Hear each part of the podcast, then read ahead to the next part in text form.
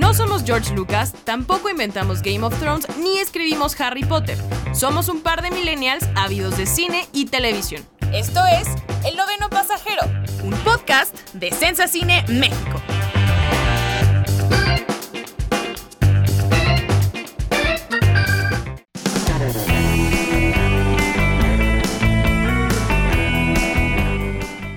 De Sensacine México, bienvenidos al tercer programa del noveno pasajero. Les habla Tamara Cuevas desde, desde su casa, intentando superar los obstáculos de la cuarentena para grabar este podcast para ustedes. Eh, me acompaña a la distancia mi buen amigo Miguel Martínez. Eh, hola, hola a todos. Eh, ya estamos por acá eh, de regreso, después de por ahí una pequeña pausa originada un poquito por, por esta cuarentena que estamos viviendo, pues no solo en México, en México sino en todo el mundo. pues por favor, hagan caso a las recomendaciones, quédense en casa. pues estamos viendo, viendo algo así que algo inusual me parece en el año. Nadie hubiera creído que en en pleno mes de abril, cuando ya estaban los estrenos planeados, este, en los cines, Mulan, Un lugar en silencio, pues no han llegado todavía. Eh, pero por favor, cuídense mucho. Nosotros, eh, pues hemos preparado un programa muy interesante para todos ustedes. Eh, un tema que ya teníamos por ahí en el horno cocinándose algunas semanas. Y pues hoy por fin vamos a hablar de ese tema. Yo solo quiero recordarte, Mike, que hace el primer programa de, del noveno pasajero dijimos, si, si Wonder Woman cambia su estreno, entonces esto va para largo. Si no lo cambia, entonces estamos a los... ¿Y qué crees? Si lo cambiaron, solo estábamos estábamos siendo unos profetas en el primer capítulo del noveno pasajero. Estábamos, estábamos me parece, muy optimistas. Eh, sin embargo, pues ya ha habido algunos cambios por ahí en la industria, también en series, como por ejemplo HBO, ya, ya se han movido incluso hasta octubre por ahí. Eh, ya más o menos tenemos un calendario nuevo de, de, estrenos que próximamente por ahí yo creo que vamos a, eh, a tocarlo en algún episodio que venga más adelante, pero pues hoy vamos con un tema muy especial que como ya mencioné, lo venimos preparando desde hace algunas semanas. Y bueno, sin más, entremos de lleno a este tema que les tenemos preparado, en el que hablaremos de estas tres series de, Netflix a las que hemos denominado eh, las series New Wave. Comenzamos. Hemos denominado estas, a estas tres series que son Sex Education, The End of the Fucking World y I'm Not Okay With This, que son producciones eh, originales de Netflix. Bueno, me parece que The End of the Fucking World salió, eh, estuvo al aire primero en televisión y después fue adquirida por Netflix. Eh, pero bueno, estas tres series las hemos denominado las series New Wave, obviamente basándonos en este movimiento del género musical que surgió a finales de los 70 en el que el rock se dejaba atrás, en el que se, entraba el synth pop por completo, eh, tenía herencia del punk, pero no era completamente punk. Eran bandas que cambiaron la historia de la música, sin duda alguna, bandas como The Cure, como Blondie, Susie and the Banshees, eh, Echo and the Bunnymen.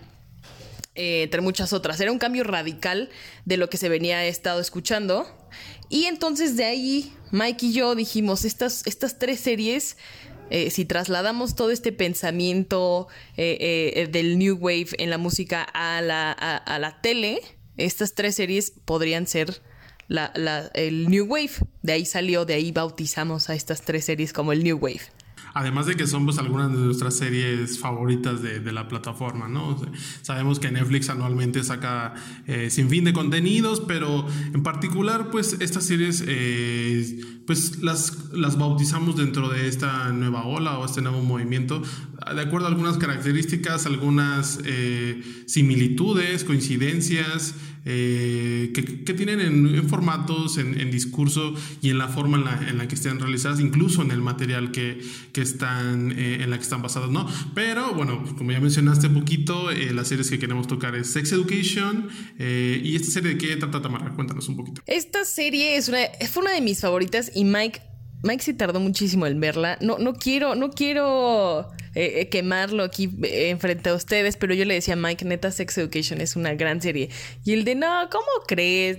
No, me creía. Hasta que, señores, la vio y me dijo, güey, No sé si puede decir güey este programa, pero, pero Mike sigue encantado. Y es que Sex Education es como, como, como lo que era Skins en nuestros tiempos, pero, pero Skins era como, como una manera totalmente errónea de retratar el sexo en la adolescencia y era como menos, se preocupaba menos por, lo que viera el televidente. En Sex Education eh, conocemos a Otis, es un chico, un adolescente cuya madre es terapeuta sexual muy abierta. Eh, Otis es totalmente, eh, es muy tímido, comienza la serie y no sabemos, más, bien sabemos que él no se puede masturbar, a pesar de que su mamá es una terapeuta sexual que debería como, pues no sé, ayudar.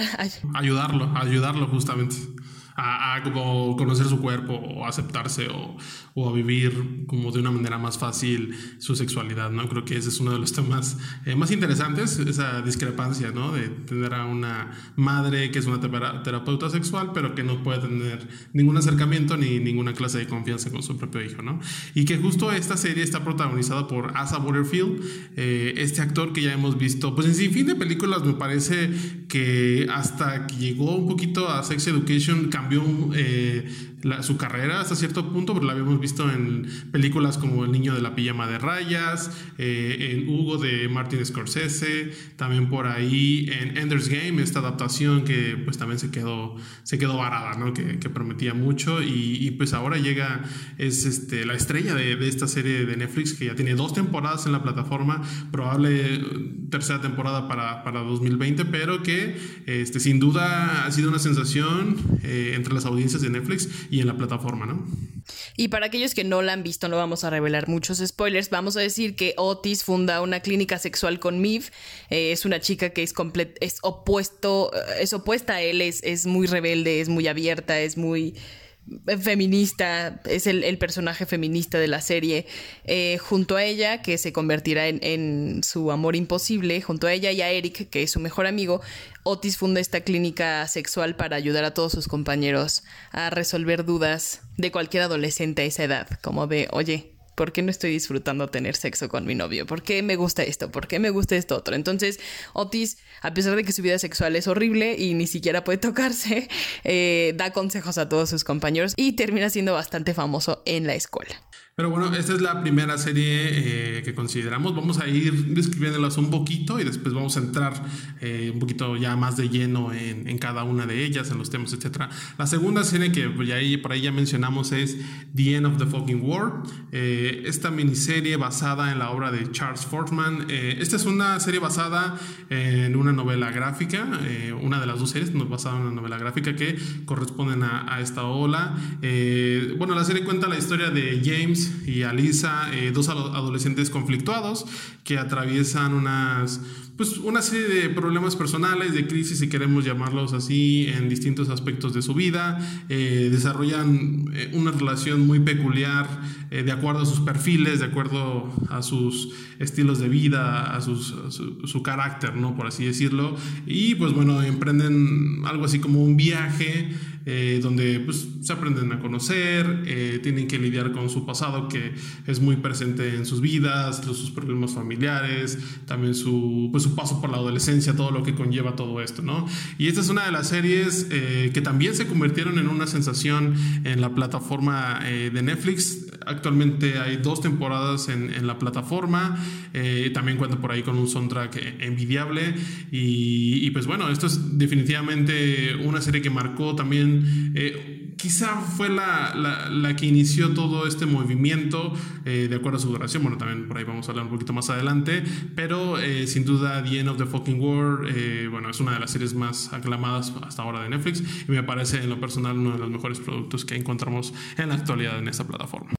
Sí, que ya tiene como una, un, fan de culto, o sea, ya es como una, una serie que a lo mejor no, no se le antoja a la mayoría, porque pues sí, no es, no es difícil verla, pero sí es muy, como muy, no sé cómo explicarlo, es muy ella, muy, muy, no es algo, ajá, no, no es como que vas a ver la casa de papel, me explico, o sea, que la casa de papel apela a cualquier tipo eh, de persona, como que siento que The End of the Fucking World es un poco más picky en ese sentido, pero bueno, ahora hablemos de la tercera eh, serie que, que, queremos analizar a profundidad, que es I'm Not Okay With This, o esta mierda me supera, como se le tituló aquí en Netflix Latinoamérica. Eh, esta, Mike y yo tenemos eh, ciertos eh, pensamientos respecto a ella muy distintos. Para mí, es, eh, a mí me gustó muchísimo porque habla de Sid, que es una chica que ha perdido a su padre, que desde entonces está en un, se encuentra en un estado de depresión no declarado, pero ella no lo entiende, no alcanza a comprenderlo. Y, y ha empezado a experimentar situaciones extrañas en las que descubre que tiene poderes que es mucho como, como telequinesis, como nos recuerda, apela mucho a, Carrie y, estas cosas. Carrie de Stephen King.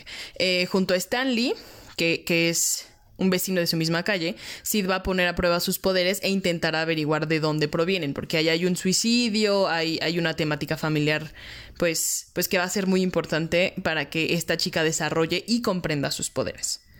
Y que justamente también esta serie está basada en una novela gráfica eh, que fue escrita también por Charles Fortman en el 2017, segunda novela de Charles Fortman. Eh, un formato muy similar también eh, en cuanto a realización de, la serie, protagonizada por Sofía Lilis. Este, Tamara es muy fan, muy, muy fan de, de Sofía Lilis desde que la vio por ahí en I. También estuvo en Sharp Objects y ahora, bueno, tiene su serie al fin en, Netflix que me parece que va a tener una segunda temporada. Solo hay una primera temporada hasta ahora. La serie acaba de estrenar eh, apenas el 26 de febrero por ahí, eh, la más reciente, pero se logra colar de alguna manera o, creemos o consideramos que, que, reúne las características para formar parte de, de, este movimiento, a pesar de los pesares, porque bueno, ya como ya mencionaste, tenemos ahí algunos puntos. Eh, que discutir sobre esta, este contenido, pero bueno, bueno, este, es interesante también como la concepción que, que, tuvo, ¿no? O más bien cómo llegó o cómo se pichó para Netflix, ¿no? Porque por ahí decían que, que se había... Cuando vendieron la serie, pues dijeron es como si Lady Bird de Greta Gerwig hubiera conocido a X-Men, entonces fue como, o sea, como o sea, es algo como medio indie, pero también tiene ciencia ficción, o tiene poderes, o, o, qué me estás vendiendo, ¿no? Entonces, eh, algo interesante también por ahí, pero bueno, para mí no es, no, no, es tan grande como las otras dos, pero ya, ya, lo, ya lo abordaremos. Creo que el principal, eh, el principal defecto que tiene para Miguel ya te digo Miguel porque estoy enojada, porque no te gusta hablar aquí with this. Porque el, el, principal problema, y creo que sí es un problema que que tenemos todo, bueno, que, que, detectamos todos, es que em, puede que no tenga la, una personalidad eh, nueva o una nueva, o sea, una identidad tal cual. O sea, es, es, un, es una mezcla de muchas cosas digo, uh, I'm not okay with this.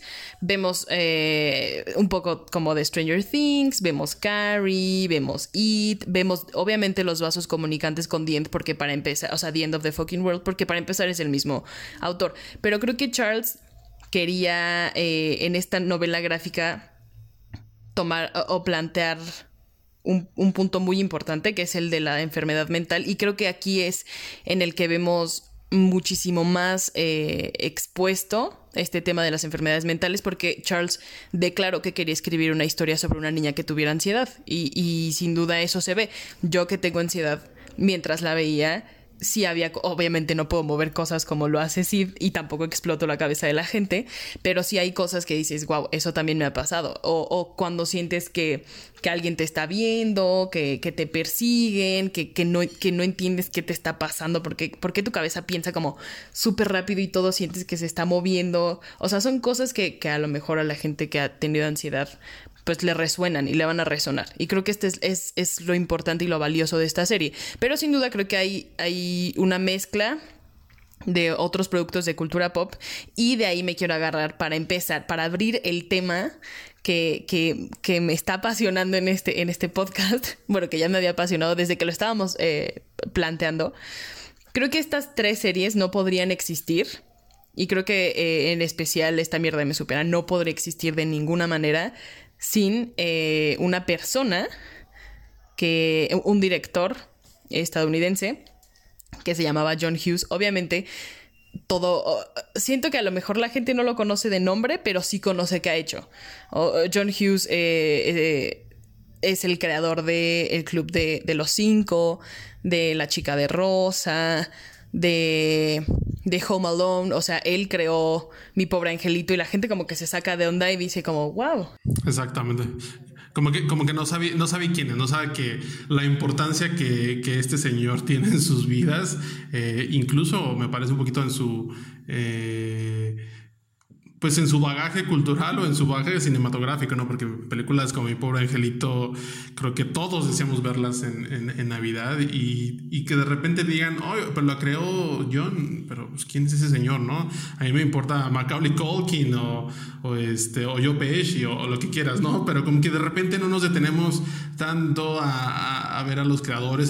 Cuando uno es niño, pues como que no, no, no se pone a ver, pues, John, ¿quién es John Hughes, no?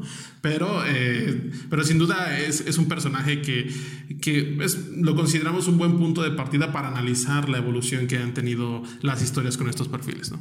Porque eh, John Hughes, como decía Roger Ebert, que fue un, un, gran crítico de cine, John Hughes era el filósofo de la adolescencia. Fue el primero, o fue uno de los primeros eh, en retratar esta crisis existencial en los adolescentes tan horrible, tan no sabes quién eres, no tienes identidad y la estás formando y tienes estos problemas y te gusta alguien, pero no sabes si te gusta esa persona o si eres lesbiana o si eres gay o si... Bueno, Roger no se iba tan al, al punto de las lesbianas y homosexuales, pero creo que ese es un punto de partida, ese es, esa es la evolución que vemos con estas tres series.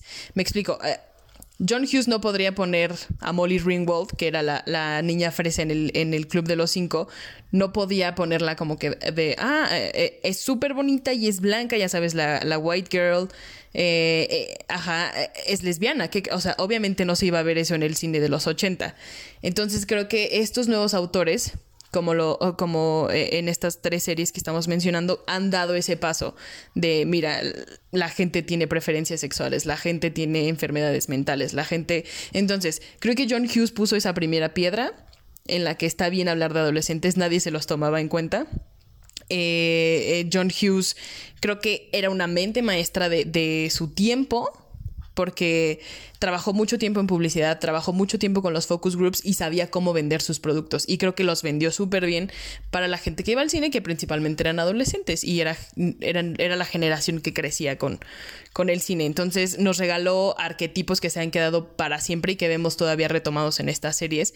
Eh, nos regaló el Brad Pack, que son estos actores de los 80 adolescentes jóvenes que se hicieron súper famosos y, pero que de repente pues ya se apagaron cuando John Hughes dejó de hacer eh, películas. Entre ellos están Molly Ringwald, Amy Moore, Andrew McCarthy, Ali Sheedy.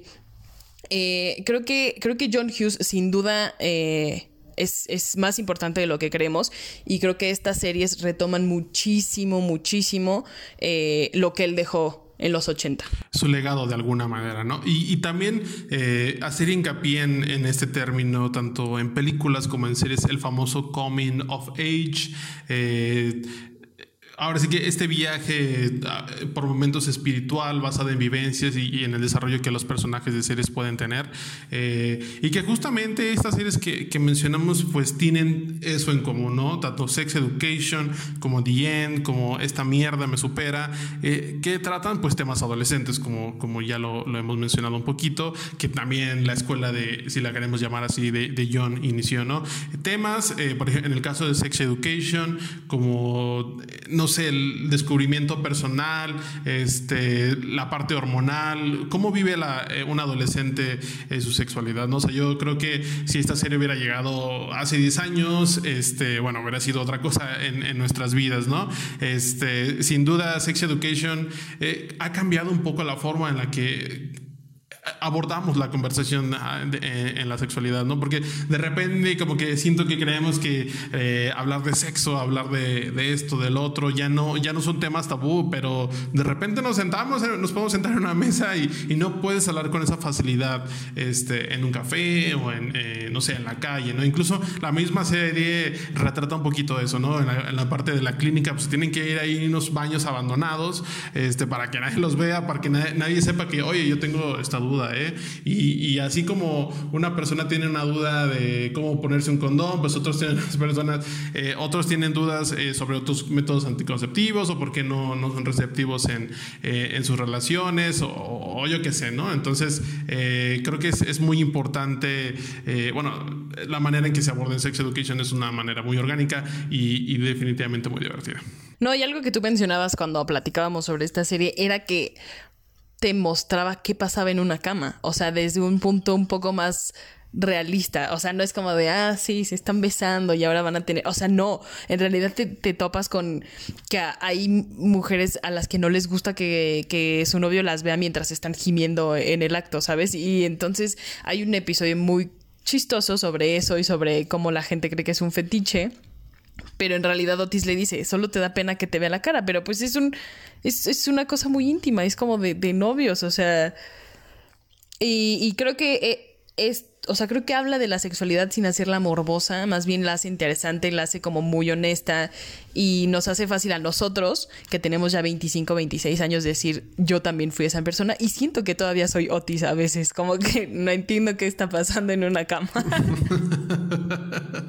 Sí, y creo que también eso, mencionando un poquito la evolución que, que han tenido el tratamiento de estos temas o, o, los arquetipos construidos con base en adolescentes como en series como Gossip Girl, en series como Pretty Little Liars, como, como DOC, de cómo se pensaban o cómo se creían que las relaciones de pareja o las relaciones sexuales, ¿no? O sea, como mencionas, eh, esta serie sí nos lleva ahora sí que a la intimidad, vaya la, valga la, redundancia, de, cómo es eh, una relación sexual o cómo es el, acto como tal, ¿no? Los miedos o, las preocupaciones que se pueden generar a raíz de ello, principalmente en la adolescencia, pero también tiene como eh, eh, este lado de los padres, ¿no? De, cómo puede vivir un padre, o sea, incluso esa visión adolescente, pero también te muestra la parte madura o la parte adulta de, de sus personajes y, y de cómo, cómo cómo, sobrellevan todo esto. Pero creo que algo muy interesante eh, que sucede entre temporadas, eh, bueno, la serie tiene dos temporadas, como ya, ya dijimos,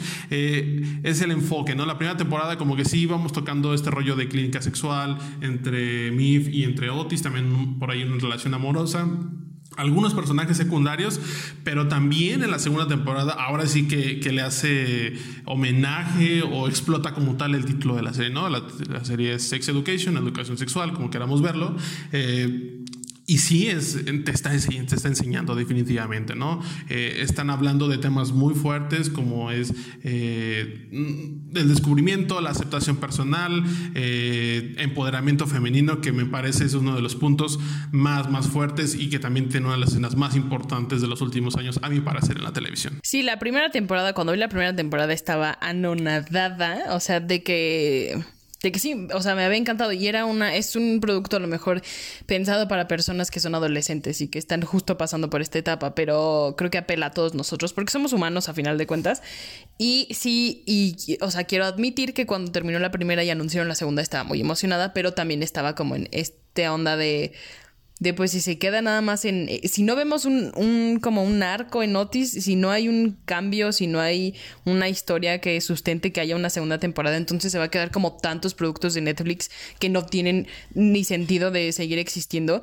Pero creo que la segunda temporada nos dio a todos una gran sorpresa y me, me encantó me, me creo que Sex Education logró lo que no ha logrado algunas otras series de Netflix como no quiero hablar mal de, las series, pero si hay fanáticos aquí del mundo oculto de Sabrina me van a odiar un poco, pero es una serie malísima, es malísima y es, es, una serie que se cuelga, que vive de colgarse etiquetas de feminismo y de transgresora y de no sé qué, pero, pero no, no es una manera, no tiene una manera orgánica de hablar de esos temas. Y creo que Sex Education lo, lo, lo logró muy bien eh, con este tema del acoso, eh, de la sororidad, o sea, todo se integra muy orgánicamente a la narrativa y a la historia de todos estos personajes que dices, qué bonito, o sea, esto sí tiene razón de ser, no, no Sabrina diciendo que, que, que es feminista cuando parece que, o sea, no sé, ¿Me explico? Sex Education creo que logró eso y creo que es uno de los productos más valiosos de Netflix. Sí, definitivamente coincido un poquito con Sabrina. Eh, es una serie que también pues, está basada en una novela gráfica, pero que ha adoptado ciertas formas o ciertos discursos de una forma un poquito forzada, a, mi parecer. Sin embargo, pues ahí está el fanatismo y esperemos que no te linchen. Porque sí, definitivamente hay, hay, un, hay un fandom muy importante, ¿no? Y bueno, entrando en temas eh, o en, mayores temas, The End of the Fucking World, esta serie que pues debo confesar, también me tardé un poquito en, ver. Eh, pero definitivamente. Mike me tiene súper poca confianza. O sea, no puede ser que tengamos un podcast y, y, no, y no, no, me tiene muy poca confianza Mike en las series. Este, no, no, realmente sí me tardé un poco en, ver eh, Yo creo que dudaba un poco porque no escuchaba opiniones como eh, distintas, como que siento que no me sabían describir muy bien la serie. O sea, como que a veces uno sí se deja llevar por las... O sea, sí uno está al pendiente de los estrenos de ciertas series que dice, hey, esa no me la voy a perder, ¿no? No me voy a perder la segunda temporada de My Hunter o la tercera temporada de Dark que ya viene por ahí, este, que ya sabes que son productos que te interesan, que ya están probados, calados y garantizados, pero este, pero como que de repente te dicen, oye, pues vamos a ver este bien, ¿no? Entonces, pues bueno, pero pues de qué trata, ¿no? Y recuerdo que un amigo muy cercano eh, de la oficina eh, me dijo, pues mira, esta serie es como si fuera un soundtrack, este, y de repente hay voces en off que te van contando la historia, ¿no? Y, y me dijo, creo que te va a gustar mucho porque a ti te, te, clavas mucho como en los soundtracks de las series, y en efecto, eh, me dijo, la primera temporada es un poco hipsterona en ese estilo, y es una serie muy incómoda, debemos decirlo, porque es incómoda y extraña a la vez, porque me parece que es muy directa como en, te plantea muy rápido la, posibilidad, ¿no? De, cuál es el conflicto de un protagonista, en el caso de James, y cómo son sus personalidades, ¿no? Pero es muy transgresora en la manera en la que tocan los temas, en que te dice, oye, pues yo quiero matar a tal cosa o yo quiero hacer no hace tal acción muy, muy concreta y es muy incómoda también, ¿no? Pero sin duda los temas que, toca la serie son muy valiosos y, son temas que tampoco se, habían visto eh, en un producto que tuviera tanto alcance o que tuviera la posibilidad de expandirse tanto como, como lo permite Netflix, ¿no? Sí, porque, o sea, no estamos hablando de que estas tres series inventaron el hilo negro, por supuesto que no fue así, o sea, como ya vimos ahí miles de cosas antes que pasan y, que eh, permiten que llegues a este punto. No estamos diciendo que, wow, estas tres, estas tres series inventaron esto y em, inventaron las enfermedades mentales en la tele. Por supuesto que no estamos hablando de eso, pero estamos hablando que son eh, productos masivos, que, que mucha gente va a tener acceso a ellos. Y está súper chido porque pues si antes tenías, no estamos, es que no quiero que se, que, se malinterprete lo que estoy diciendo, pero si antes teníamos, no sé, skins y, solo veíamos como drogas y alcohol y, uh, qué chido, qué chingón, o sea, ahora vemos como en The End of the Fucking World, por ejemplo, cuando la vi, me alegré de que por primera vez retrata, o bueno, eh, por primera vez en los últimos años, o en los productos que yo veía en Netflix, retrataran la menstruación. O sea, en las, hasta en las películas, o sea, me, sorprende mucho que cuando hay como, no sé, apocalipsis zombies o, o, o, tramas posapocalípticas, jamás vemos a una mujer preocuparse porque ya le bajó. Me explico, es como que, ah, eh, se pausó el mundo y también se pausó tu periodo. O sea, no tienes, me explico. Y, y en The End of the Fucking World hay un, hay un episodio súper valioso en el que ella tiene una pelea con James y ella se va y de repente se da cuenta que la acaba de bajar y está súper nerviosa y, necesita cambiar eh, de ropa interior y también necesita un tampón y entonces, o sea, es como un shock ver eso en, en, en la serie y dije, wow, sí pasa. Y sucede eh, en el clímax también. Me parece que justo eso que sucede no solo es un, recurso o un, o un, vamos a poner una escena donde una, adolescente tiene, tiene una menstruación o está nerviosa o, aporada por, encontrar una solución a, eso, ¿no? Sino que justo toda esta situación que, mencionas, bueno, no vamos a spoilear nada, pero funciona como el desarrollo del personaje porque gracias a ella, ella se da cuenta de características de personalidad eh, de algo que, creía perdido y funciona argumentalmente, tiene un porqué, tiene una, una reacción y, y, eso me parece muy valioso, ¿no? Verlo en pantalla definitivamente, como, como ya lo comentamos, es incómodo, o sea, estas situaciones es incómoda, me parece, desde si lo queremos desde el punto de vista que no lo hemos visto, no se había visto, o sea, en Sabriana no vamos a ver eso, o sea, que incluso en, en ciertos productos actuales y, y enfocados a una audiencia juvenil, no vemos tampoco eso, ¿no? En el caso de, de, Sabrina, pues no, no, no, no está presente y no creo que vaya a estar presente, bueno, al menos por ahora. Este, pero sí, justo eso que mencionas, esos, esos momentos que rompen eh, y, que al espectador sí lo sitúan en un momento este, extraño, ¿no? Fuera, fuera de lugar, si queremos verlo así. Sin duda, otra cosa interesante en The End of the Fucking World es como que abre la ventana a las enfermedades mentales, a que probablemente eh, James sea un psicópata o, simplemente tenga depresión y una depresión ya súper aguda en el que ya no encuentra motivación para nada. Eh, porque recordemos que esto no es un spoiler, eh, es huérfano de madre, su madre se suicidó. Y obviamente esto eh, da un precedente de que probablemente él también tenga depresión, porque hay teorías en las que em, nos afirman que la gente que, tiene en su familia o en su, en su familia casos de depresión, como que son más propensos a, tenerla también ellos. ¿Me explico? Entonces, como que ahí hay un precedente de eso, de, enfermedades mentales. No es tan abierto en eh, The End of the Fucking World, pero, pero lo sabemos, o sea, lo, sospechamos. Está ahí, está como latente, está, está en el ambiente. Em, también retrata muy bien el Me Too y las secuelas de un ataque sexual. En Alice en la segunda, en la segunda temporada que, que de igual manera no se siente forzado, se siente como algo que, que sí entraba en, en la narración, en la narrativa. Que también hubo mucha polémica, ¿no? Porque esta, bueno, cómic no llega hasta allá o hasta una segunda temporada, este, pero tuvo una buena recepción. Eh, la serie actualmente pues cuenta con, con dos temporadas muy cortas, eh, episodios de 20 minutos, dos temporadas de 8 episodios por temporada, 20 minutos, que es algo que también hay que rescatar. Eh, pero sí, sin duda las, los, los temas, o, o en específico la, la salud mental, un tema que poco a poco se está eh, volviendo eh, o forma parte ya de la conversación eh, cotidiana. Me, ha tocado mucho ya verlo y principalmente en, estos días de, cuarentena, de, la situación que vivimos por el coronavirus, se empieza también a hablar muchísimo más porque no es fácil estar en, una, en un aislamiento tanto tiempo, este, que también pone a prueba, pues, nos pone a prueba a todos, ¿no? Pero sí, este tema de salud mental me parece es muy importante y una serie como, como The End The Fucking World lo está haciendo bien pero también hablando de salud mental y hablando de otros temas importantes, pues en esta mierda me supera llegan temas como, como el suicidio y como la ansiedad, que también es un tema muy, muy de 2020 y muy de esta nueva década que, que vemos reflejado en esta serie, ¿no? Sí, eh, Charles de hecho, en muchas entrevistas ha, dicho que él quería solamente hablar como de una niña que tuviera ansiedad y que estuviera descubriendo cómo es la ansiedad y obviamente lo logra. Sin embargo, eh, el cómic, bueno, la novela gráfica tiene un final totalmente distinto al que vemos eh, en, Netflix.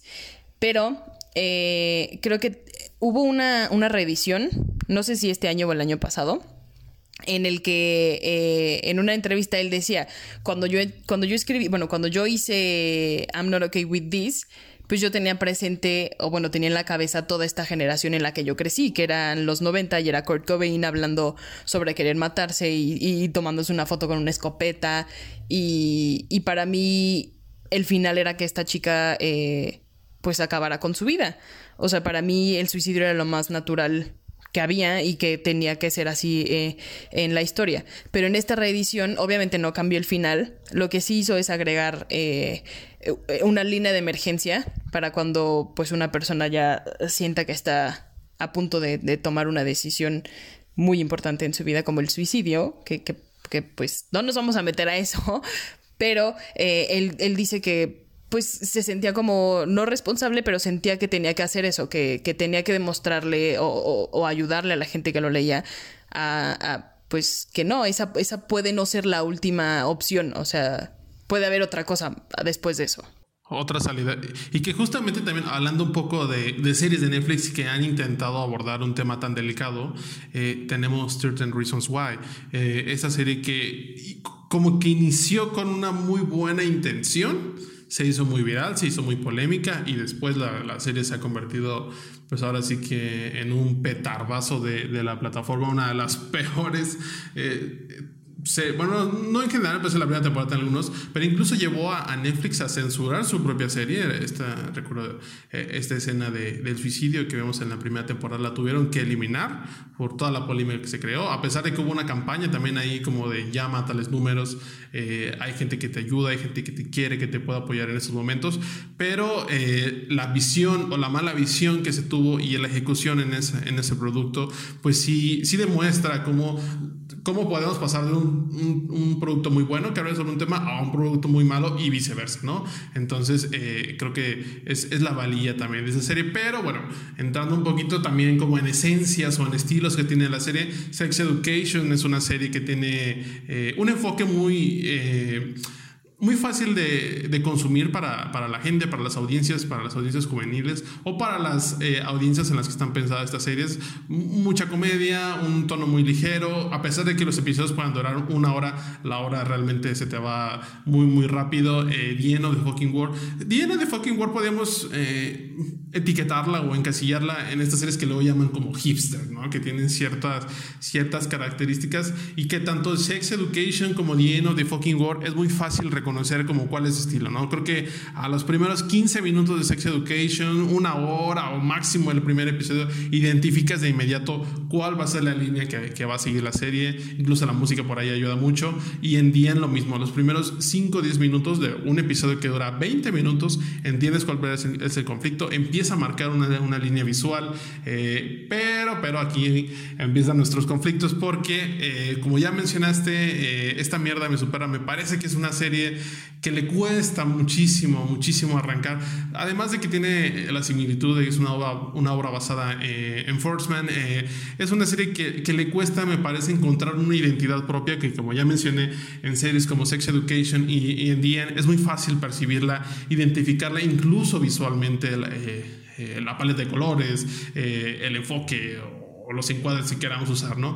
Y en esta mierda me supera, me parece que se tarda mucho y, y como que de repente no, no entiendes hacia dónde van, o sea, no entiendes si estás viendo, eh, o más bien te confundes porque parece que estás viendo un híbrido entre Stranger Things con The o es ciertos arquetipos, o ciertas formulitas eh, de insertar música, dictar muy rápido la música, una edición muy extraña, ¿no? Entonces creo que le cuesta un poquito hasta que encontramos, me parece, este elemento paranormal, que son los poderes de de Sydney, eh, que creo que yo encuentra como más o menos una estabilidad a la serie. Después creo que funciona mejor, pero eh, sin duda creo que de estas tres series, la que menos me parece que está como tiene una identidad propia es eh, esta mira me supera sin duda.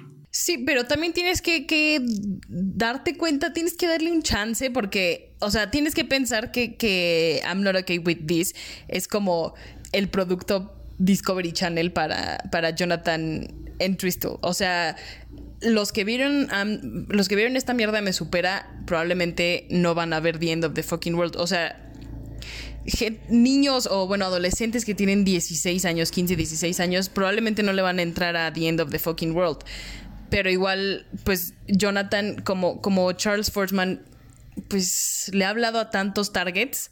Siento que Jonathan dijo como de, ok, con The le podemos hablar a estos, a estos veinteañeros que neta tienen una crisis existencial muy cañona y les encanta la música y, y, están como todo el tiempo deseando haber vivido otras etapas y a través de, o sea, a través de la música que, que es como que no es de estos tiempos, que usa clásicos, que vamos a hablarles, vamos a apelar a ese sentido de la nostalgia para ellos con esta serie. Y ahora vamos a hablarle a los teens que están pues descubriendo si que, que, les gusta en la vida, que bla, bla, bla. O sea, tenía que ser un producto mucho más dirigible, más como más... Que, que ya apelara a lo que hemos visto en la cultura pop. Y creo que por ahí ganaron a ese target. Y, también creo que, o sea, bueno, eso es, es, un conflicto personal o un poco eh, de analistas, me parece, ¿no? O sea, creo que estas series, como ya lo mencionas, tienen una audiencia muy marcada y en el caso de Sex Education y en el caso quizá de esta mierda me supera, ya no somos nosotros, ya no somos los millennials, las audiencias eh, primarias, por así llamarlo, eh, que Netflix eh, busca con estas, estas producciones, ¿no? Sin embargo, ahí estamos viendo las series, ¿no? Sex Education es una serie de alguien de 16 años, nosotros tenemos 25, 26, 27 años y, este, y ahí estamos viéndolas y estamos esperando nuevas temporadas y por supuesto que, generan parte, parte de la conversación, y, pero sin duda algo que también eh, consideramos importante resaltar y que engloba a las tres series es la parte musical, que eh, es realmente un pilar. Yo creo que tanto Sex Education como esta mierda como Dien, sin la parte musical, no serían lo que son hasta ahora. En el caso de Sex y de Dien, eh, pues tienen el mismo supervisor musical, eh, un hombre llamado Matt Bifa, que por ahí es muy activo en Twitter. Entonces, si, si ven, si ven la serie y, resaltan algo del soundtrack, tengan por seguro que ese señor los va a leer. A Tamara le fabió un tweet. Exacto, es, tan accesible, es tan, tan activo en, en las redes sociales que hasta me fabió un tweet, o sea, no uno, dos.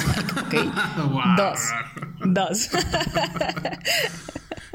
Sí, y, sin duda, eh, bueno, eh, y en la parte de compositores, eh, estrictamente, bueno, cada, cada, serie tiene un soundtrack, tiene un soundtrack general, pero la banda sonora en específica es hecha para la serie, ¿no? En el caso de Sex Education, Ezra Forsman tiene un soundtrack realmente espectacular para, la serie, queda, queda muy bien. Y en el caso de Bien y esta mierda me supera, pues otro individuo llamado eh, Graham Noxon eh, creó músicas, piezas musicales eh, específicas para, las dos series que sin duda son, son parte de, la anatomía de, estas producciones, ¿no? Ahí nada más te voy a corregir para que los, los, los escuchas no se vayan con el nombre incorrecto, Graham Coxon. A mí también me pasó que dije Graham Noxon. Porque no sé por qué me acordé de Graham Norton y luego le cambia Noxon, pero es Graham Coxon, el, integrante de Blur, y sí hace un trabajo increíble en The End y en eh, I'm Not Okay With This. Eh, no sé si, si, ya lo comentamos, pero la, en la serie, en, en, esta mierda me supera Stan Lee. Eh, está súper obsesionado con una banda que al parecer nadie conoce y entonces Stan Lee es como este niño que que, en la prepa era como el súper perdedor, pero en realidad tiene un gusto musical increíble y se viste increíble, pero la gente... Pero pues vas en la prepa y en la prepa es como dicen, niño se viste súper raro, ¿qué onda? O sea, y Stanley es increíble. Entonces, eh, Stanley está obsesionado con Blood Witch, que es una banda eh, muy hipsterona. Y el dato que, Mike y yo estábamos comentando antes de grabar este podcast era que Graham Coxon igual, o sea, creó la banda específicamente para esta serie. Eh, Blood Witch ahora es una banda que existe, eh, con Graham y Tatiana Richard o Richard, no sé cómo se pronuncia. Pero bueno, a ese nivel está la responsabilidad y la importancia del soundtrack para, para The End y para I'm Not Okay With This. Y en la parte de, de Sex Education, pues tenemos el trabajo de, de Ezra Foreman, ¿no? Eh, quien, bueno, compuso, como ya dijimos, este, piezas específicas para, para, la serie, pero también se dio una, algunas que otras eh, de su trayectoria para, para componer, pues, un soundtrack más equilibrado que me parece acompaña muy bien ciertas situaciones, eh, momentos muy particulares de, de los personajes. Pueden ser de alegría o pueden ser muy cursis. Y es algo que también retoma, me parece, eh, tanto bien como, como esta mierda, la parte de o la influencia musical, ¿no? Como, como lo mencionamos al inicio de este programa, ¿no? En la, en la parte de eh, I'm Not Okay, pues tenemos por ahí Pixies, este, canciones eh, muy, muy particulares que representaron eh, también cierta, icónicas en cierta época, y también, pues en Sex Education, cosas como Love Really Hurts Without You, en momentos cursis también, también se vale por ahí, ¿no? Y creo que eso es algo súper padre de Sex Education, o sea, que genera a partir de una canción, utiliza muy bien eh, un tema musical para crear... Eh, eh, no sé cómo se me fue la palabra, pero como que crea recuerdos, me explico. Eh, eh, escuchas la canción y dices, ah, esto es de cuando, por ejemplo, cuando escuchamos Love Really Hurts Without You, eh, Without You de, de, Billy Ocean, es cuando Jackson se le declara a Miv en la cafetería y está cantando. Entonces ya escuchas esa canción y dices, ah, sí, esto es de tal. cuando, en la segunda temporada, cuando abre y cuando Otis por fin puede masturbarse, empieza a sonar I Touch Myself de Scala and de Colacny Brothers. Entonces cada que Otis va a a, tocarse, a masturbarse, empieza a sonar I Touch Myself. O, Seventeen de Sharon Van Etten cuando eh, las niñas cuando, cuando Mif acompaña a Amy a tomar el autobús después de que la hayan acosado. O sea, como que sex y, la supervisación. ¿Sí lo dije bien? Super. Supervisación. Su, bueno. Sí. dije supervisación, qué oso. La supervisión. la supervisión musical eh, en Sex Education creo que es es muy puntual. Creo que la canción nos va a hablar, pero además nos va a complementar eh, y lo que estamos viendo en escena va a ser match con lo que estamos escuchando. Entonces, creo que ese es, eso, es, eso es algo muy valioso en Sex Education y eh, supervisión. Tengo que acordarme. No sé por qué dije supervisación. Y bueno, eh, ahora, como ya comentamos, dos de esas series están basadas en, novelas gráficas que tienen finales eh, pues por así decirlo, historias que cierran, ¿no? Historias que, que, ahí se quedan, que por ahora no tienen una continuación como tal en la parte gráfica, pero que Netflix ha decidido extender. Tanto Dien, eh, bueno, todavía no está confirmada una segunda temporada de esta mierda me supera, pero bueno, ya comentamos que también los finales eh, son distintos. Y en el caso de Dien, pues es una historia que, que continuó. También sabemos que, Netflix tiene intereses, que, quiere seguir eh, explotando estos productos, pero ¿hasta qué punto puede explotar estos productos sin que su discurso, sin que su calidad este, baje? ¿no? En el caso, como ya mencionamos, Sex Education, la segunda temporada sorprendió yo creo que a todos. De repente hay series que tienen eh, temporadas muy buenas, como, no sé, se me ocurre eh, The Handmaid's Tale o, Westworld, son series de otras cadenas, pero fueron sensaciones y en sus segundas temporadas cayeron y empezaron con, con, malos resultados, ¿no? Pero Sex Education, como ya dijimos, es una serie muy sólida, eh, muy completa en todos los sentidos y que también eh, se atreve a hablar de otras cosas.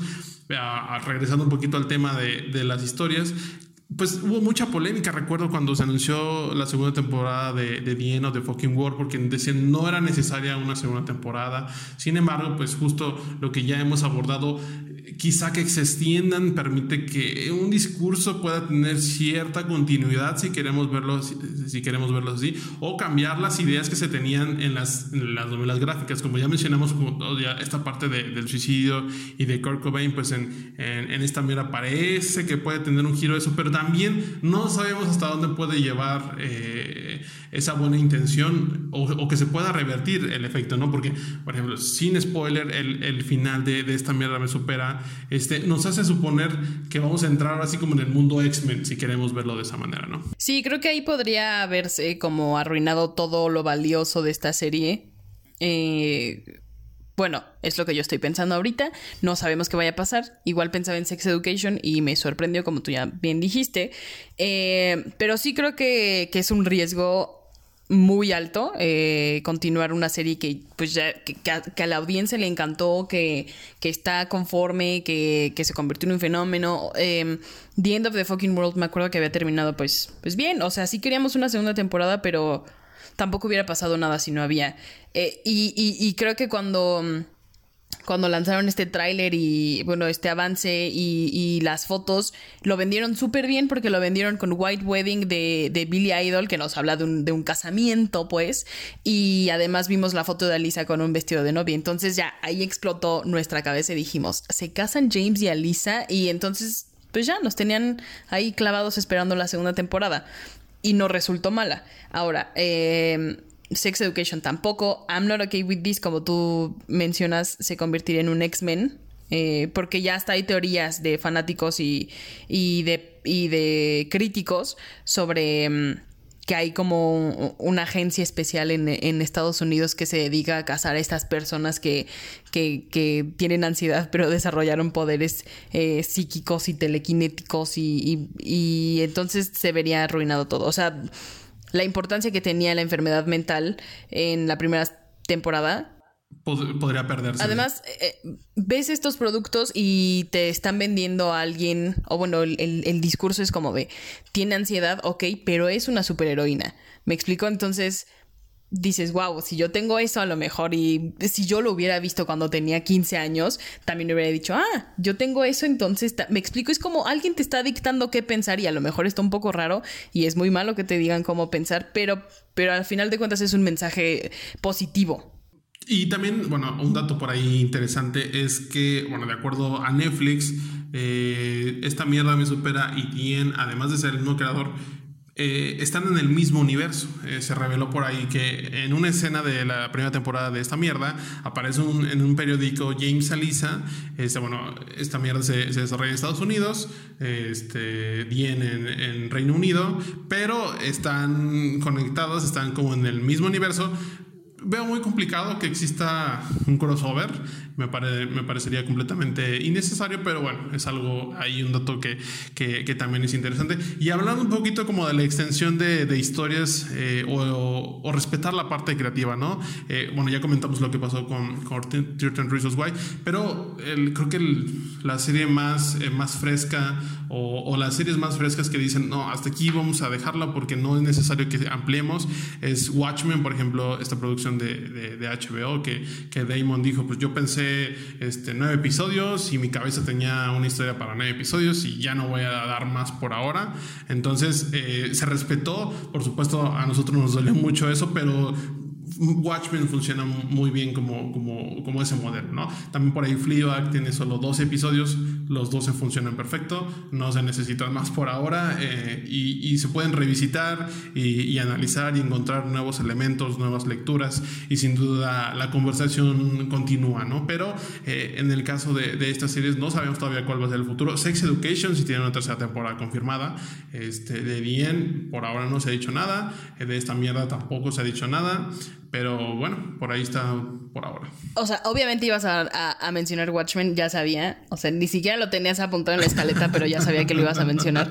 Eh, pero estamos de acuerdo que HBO no es lo mismo que Netflix. O sea, a Netflix le encanta tener dinero y le encanta explotar sus productos hasta más no poder como en 13 Reasons Why, que ya todos nos tiene hartos.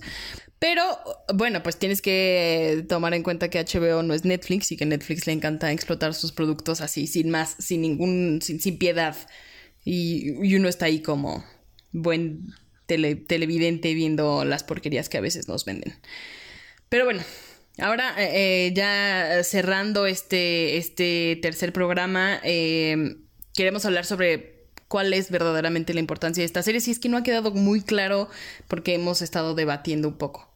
Sí, creo que eh, además de cumplir, por supuesto, yo creo que la primera función que cualquier producto audiovisual o en este caso serie, que es pues que sea vista, que sea consumida, que, que entretenga a cierto público. Eh, estas series me parece que son muy importantes por los temas que, que traen con, en, en, sus discursos, eh, temas que permiten abrir la conversación sobre enfermedades mentales, sobre este, educación sexual entre padres, entre, entre jóvenes, entre adolescentes que atraviesen ciertos problemas.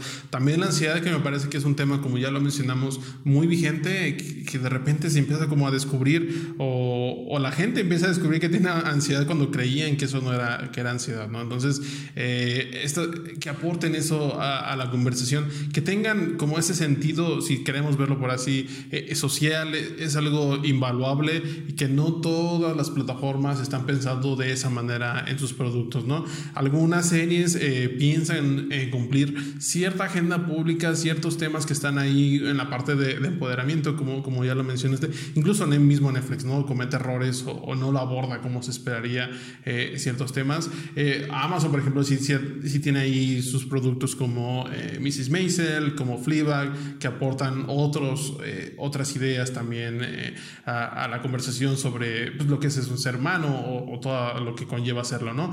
Pero sin duda son importantes, me parece que están en un momento muy, muy interesante, cumplen ciertas características como, como ya lo mencionamos y bueno, si continuamos con esta calidad. No sabemos si van a ser más temporadas sobre las series que ya este, comentamos, pero sin duda eh, son un parteaguas y yo creo que vamos a ver por ahí otras formulitas y nuevas producciones con estas características. Sí, igual no estamos diciendo que, que ver I'm not okay with this es como ir al psicólogo. O sea, obviamente no, no, no. O, o ver Sex Education es, es, ajá o, ir a, ver sex education es como el equivalente a ir a una terapia sexual. obviamente no, o sea, pero son productos que aprovechan su lugar en la tele que están dando un están dando un discurso mucho más valioso eh, que lo que veníamos que lo que veníamos escuchando además em, Creo que la, la, importancia de estas series es que, como bien dije a la mitad de este programa en el que estaba en, en fan, hablando de John Hughes, es que estas series eh, pues tomaron esta herencia y además avanzaron un paso, o sea, no, no se quedaron en el no vamos a hablar de que Sid, una niña de 15 años, es lesbiana, porque ¿cómo va a ser lesbiana si tiene 15 años? Me explico, o sea, y sí vi en las redes sociales mucho mucho hate de muchas personas como de otra vez van a hablar de que es lesbiana güey qué o sea qué te importa si hablas otra vez de que alguien es lesbiana qué tiene o sea debería de llegar un momento en el que ya ni, ni tengamos que decir oye pero es lesbiana o sea porque eh, sí sé que a veces caemos en esas cosas de ah es mi amiguito de tal y además es gay o sea no tendría que estar en esa conversación o sea ese es como al futuro que aspiramos todos y que tenemos que corregir desde ahorita nosotros. Em, sí creo que la importancia de estas series es su evolución, es que se hayan atrevido a ir un paso más allá. No inventaron el hilo negro y ya lo demostramos. O sea, esto probablemente no existiría sin John Hughes y John Hughes probablemente no existiría sin, sin Shakespeare. O sea, son paradigmas que van cambiando todo el tiempo. Y que se adaptan de acuerdo a, la época en la que vivimos, que eso es lo, lo bueno, ¿no? ¿no? ¿no? tener un discurso conservador o no tener el mismo discurso de, de, los años 80, a pesar de que ahorita tengamos tantos productos que, que quieren evocar o que nos quieren trasladar a la época o a la nostalgia, ¿no? Creo que eso es, eso es algo muy interesante, tener esos discursos actualizados y, y realmente válidos. Sí, está bien chido porque eh, se generan nuevas discusiones. O sea, yo vi Sex Education con, con mi abuela y, y sí fue un momento un poco extraño porque, pues, o sea, o sea, no extraño, pero eh, a mi abuela le encantó y sí fue como de, yo nunca vi algo así cuando yo estaba pues joven, o sea, a mí nunca se me explicó que esto iba a pasar o cómo me tenían que tratar o cómo, o sea, yo no, pues no, o sea, lo que se veía era la telenovela mexicana en el que eh, pues había una cama y, ya estabas ahí y fin, corte. O sea, eso, era todo lo que pasaba.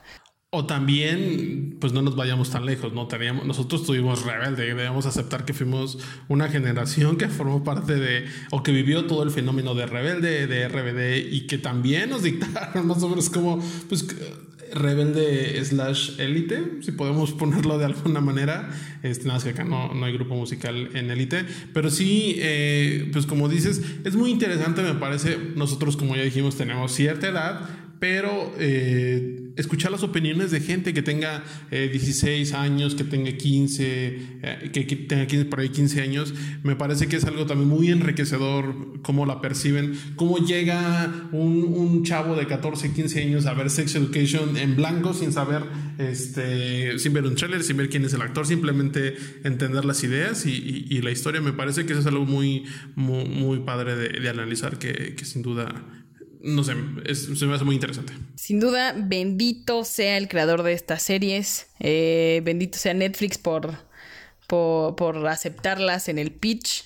Igual sigo reclamando que, que nomás cancelaron eh, Everything Sucks. Ya sé que siempre me dices que ya lo superé, pero era una gran serie. ¿De qué me están hablando? Era en los 90. Era una niña que tenía, creo que era más chica que Sid, creo, y descubría que era lesbiana. O sea, era una gran serie, pero bueno, me la cancelaron. Pero bueno, ahí está como Netflix y cuando quiere tiene como estas como que, que, dice, bueno, ahora vamos a abrir e, este mercado a esta idea, ahora esta, ahora esta. Luego cancela cosas que no tiene que cancelar, pero eh, mientras sigue en el barco Sex Education y I'm not okay with this, a ver qué pasa, The End of the Fucking World, pues creo que Netflix seguirá siendo el, el rey de mis quincenas mientras hay estos productos ahí. Y pues bueno, estamos llegando al final de, de este tercer episodio. Eh, bueno, como ya se los dijimos al inicio, por favor eh, manténganse en casa, cuídense mucho. Sabemos que, que vivimos tiempos eh, complicados. también por ahí en Sensacine estamos hablando mucho de, de, recomendaciones de películas que a pesar de que no están abiertos los cines, pues sí están generando conversación, principalmente en Netflix, que se está convirtiendo así que la plataforma insignia y está aprovechando muy bien esta situación para que para pues, lanzar nuevos contenidos. También ya estrenó por ahí tercera temporada de Ozark, que Milagro en la celda 7, esta película turca que es, es todo un fenómeno interesante también de, analizar, pero pues por favor eh, manténganse en casa, hagamos caso a las indicaciones que, que se nos están eh, encomendando y, que bueno, ojalá pronto podamos salir de, de esta situación de, de cuarentena o, o, el descongelamiento como le empiezan a llamar por ahí, pero pues bueno, Tamara. Y, pues si escucharon un poco raro este podcast, o sea, si, si ven que no hay tanta como interacción entre Mike y que no lo interrumpo como usualmente lo hago, es porque les quiero contar que estamos en videollamada, o sea, estamos grabando, hasta nos pedimos permiso para hablar, o sea, tenemos que alzar la mano como de, ah, ahora voy yo, ah, ok, o sea, sí estamos haciendo casi lo imposible por, por, por sacar este podcast porque nos interesa, porque queremos generar comunidad, porque porque sí creemos que en estos tiempos de aislamiento pues debe haber un momento en el que tengamos la mente en paz y, decir, ok, allá afuera todo está muy mal ahorita, pero me voy a tomar estos 50 minutos para escuchar a estos dos vatos ñoños hablar sobre tres series que probablemente no he visto, pero a lo mejor y después de esto te dan ganas de, de, entrarle y, qué chido, ¿no? Qué, qué, chingón. O que también ya las vieron y, que también pues, nos digan en nuestras redes sociales o en las redes sociales de Sense Cine si están de acuerdo, si lo perciben de otra manera, si, si consideran que entran como una nueva ola de, de series o simplemente estamos locos y, estamos viendo las cosas de un modo muy extraño. o ya lo sobreanalizamos. Pero bueno, síganos en nuestras redes sociales, no las de Sensacine, no las de Sensacine, sino, sino las personales. A mí me encuentran como arroba t-cuevas 13. Y a mí me encuentran en Twitter como arroba filmex. Yo soy Tamara Cuevas. Yo soy Miguel Martínez. Y no se olviden que ustedes son el noveno pasajero. Bye. Bye.